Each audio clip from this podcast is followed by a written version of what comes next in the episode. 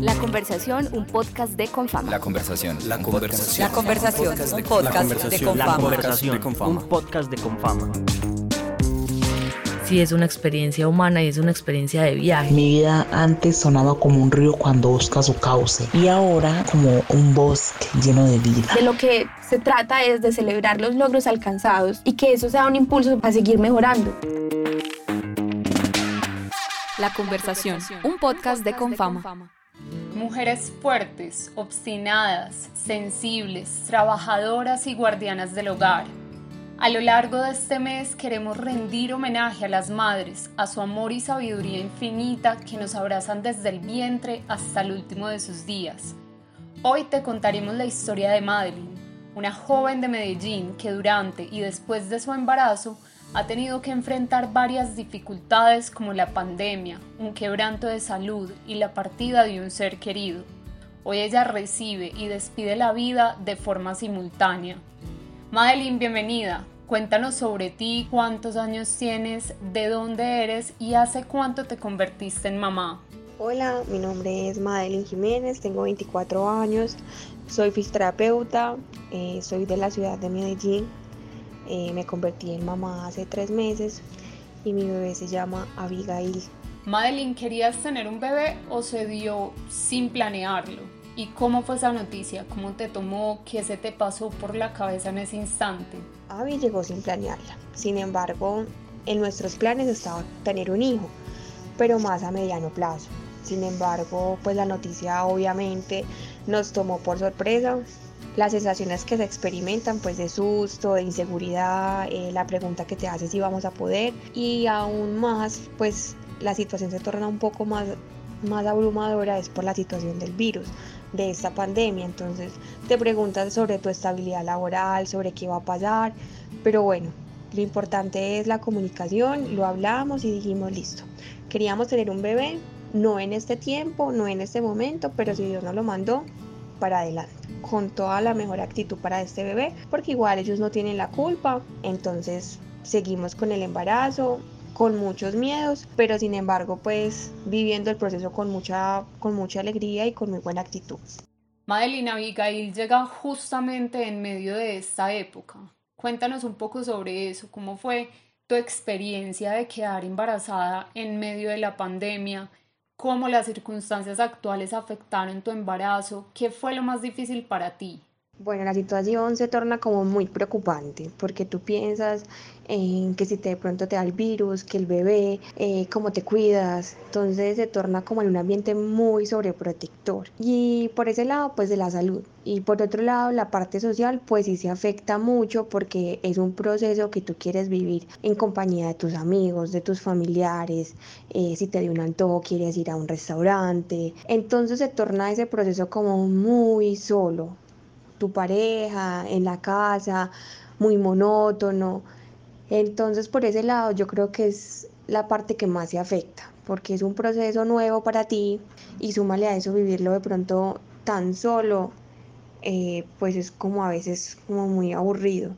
Sin embargo, cada día tú lo ibas viviendo, pues se trataba de vivir al máximo, si de pronto se podía eh, reunir con alguien, lo hacíamos, eh, obviamente con todos los medios de, de bioseguridad, pero pues se trataba de vivir ese momento, los poquitos momentos al máximo con las personas que eran. Entonces no se tornaba, no se tornaba tan preocupante como tú te lo imaginabas. Entonces se supo sobrellevar bien.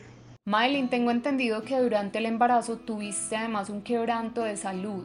¿Qué fue lo que sucedió y cómo lo manejaron? Tuve una dificultad de salud, gracias a Dios no sobre el COVID, pero sí finalizando el octavo mes eh, me hospitalizan por un posible tromboembolismo pulmonar. Eh, pues la verdad súper asustada porque llevé un embarazo hasta el momento súper sano, eh, cuidándome bastante, comiendo bien, con todas pues las vitaminas que te mandan durante el proceso de gestación. Pero bueno, lo único que, que causó esto fue como yo tenía programado el parto para el 7 de febrero, entonces ya ese proceso se iba a adelantar porque la verdad fue un diagnóstico muy inconcluso.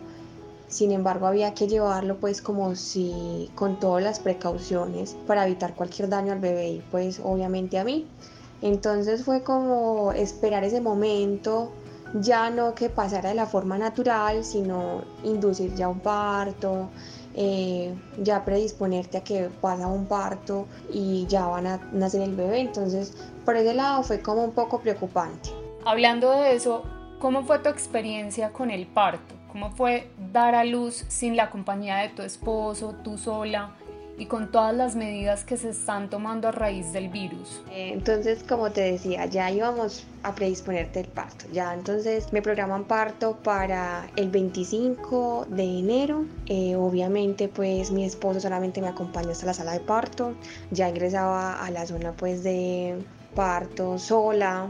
Eh, lo más incómodo, pues la verdad era de tapabocas porque a veces te te sobrecargabas del dolor, de las molestias, de las incomodidades, pues durante todo ese proceso. Lo bueno fue que como estaba en proceso de inducir el parto, me mandaron para un cuarto, para una habitación, donde tenía que esperar que la, o sea, que mi cuerpo estuviera ya como listo, ya vamos a dar a luz. Entonces durante ese proceso pude estar en compañía de mi esposo porque estábamos en un cuarto, entonces no fue tan duro. Sin embargo, a la hora de bajar ya a las salas de ya de parto sí se complicó un poco porque ya tú te sientes sola, es una incertidumbre de qué va a pasar, entonces yo estaba con el ideal de un parto natural, pero bueno, no se dio porque no, no dilaté, el proceso de, de contracciones se paró dos horas antes, entonces a las 11 y 51 me avisan que voy para sala de cesárea, aún más se me llena el, el corazón de sucio, de angustia, porque ya es una cirugía, entonces bueno, preocupa muchísimo, pero en sí nunca pierdes la razón de que es por el bien tuyo y por el bebé, independientemente de cómo te sientas. Y quieres que todo salga bien, que todo salga perfecto, que tu bebé esté bien y que a la hora de abrir los ojos lo que tú veas es que está tu bebé al lado, estás bien y eso es lo, lo verdaderamente importante. Madeline, además de todas las dificultades que has atravesado, en medio de tu embarazo recibiste la noticia de que la salud de tu padre comenzó a deteriorarse.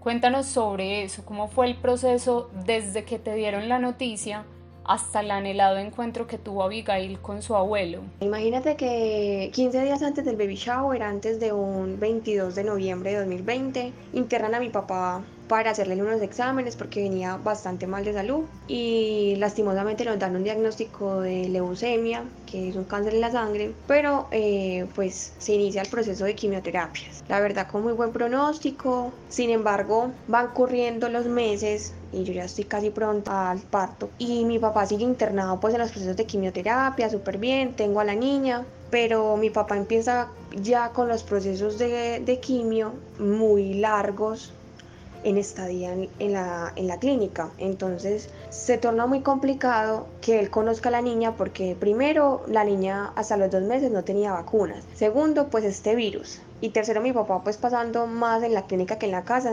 Entonces se tomó la decisión de cuidarnos al menos hasta que la niña tuviera las vacunas y de que él terminara ese proceso de quimio con tanto tiempo en la clínica. Entonces resulta que mi papá se agrava ya y mi mamá logra conocer a la niña.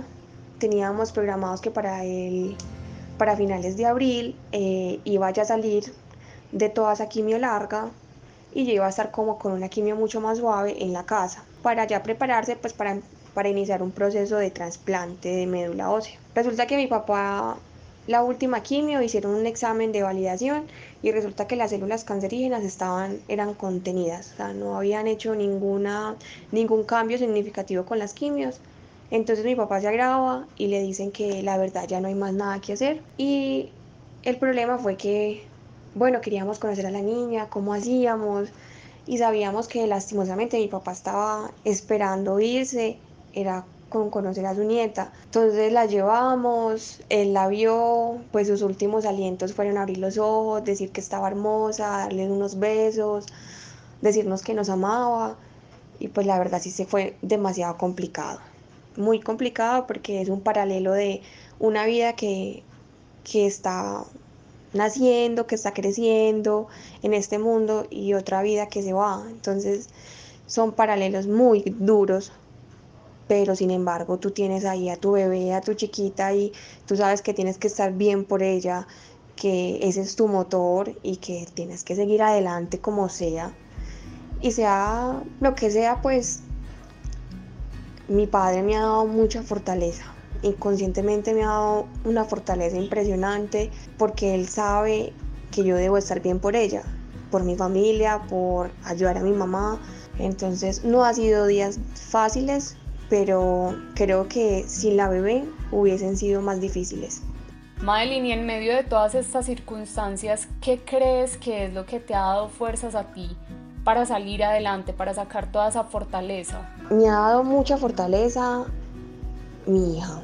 Mi hija la felicidad desde que me levanto hasta que me acuesto y obviamente debo estar en una posición tranquila porque ella está conmigo y ella siente todo lo que yo siento. Entonces los sentimientos de, de angustia, de tristeza, los debo de manejar y los manejo es pensando en que mi papá se fue tranquilo, porque la labor como padre la hizo muy bien, porque me vio realizar como mujer, como profesional, ahora como mamá, con un hogar estable, con una pareja que él como hombre sabe que estoy protegida, que me quiere. Entonces yo pienso en que él está donde esté tranquilo, que no hay sentimientos de, remordimientos que lo hice todo cuando él estaba en vida y que él sabe que lo amo y lo adoraré toda la vida. Y yo sé que él, aunque no esté físicamente, está presente en medio de cualquier situación difícil, dándome fuerza, dándome aliento, porque debo salir adelante, debo seguir luchando por mi hija, por mi hogar,